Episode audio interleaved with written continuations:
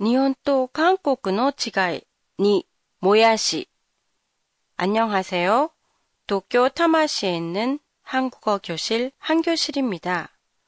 오늘은 한국과 일본에서 모야시의 조리법과 가격을 비교하면서 얘기해 보겠습니다.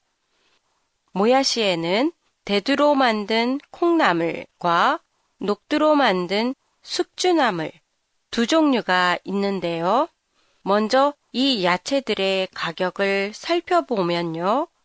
일본에서는 콩나물이 숙주나물보다 더 비싸죠. 하지만 한국에서는 콩나물이 더 싸요. 싼 가격 때문인지 한국과 일본 음식 중에 콩나물과 숙주나물을 이용한 음식의 가짓수가 많이 달라요. 한국에서는 오래전부터 서민이 콩나물을 많이 사용해 왔어요. 찌개나 국에 넣기도 하고 찜, 특히 아구찜에는 주요 재료인 아구보다 콩나물이 더 많이 들어간 곳도 있죠. 그렇지만 콩나물보다 가격이 비싼 숙주나물은 탕평채, 만두 등 고급 음식에만 사용돼 왔어요. 최근에 일본의 라멘이 한국에서 유행되면서 토핑용으로 많이 사용되고는 있지만 아직도 서민들의 음식으로는 콩나물을 많이 쓰고 있어요. 그리고 한국에서는 콩나물이나 숙주나물을 조리할 때는 데쳐서 사용해요.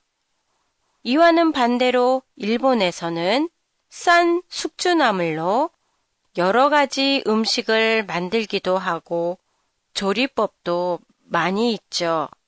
마치 한국의 콩나물처럼요. 데쳐서 샐러드나 라면에 넣기도 하고 야키소바처럼 볶아서 사용하기도 하죠. 그렇지만 콩나물을 사용한 음식은 나무르 정도로 적은 것 같아요.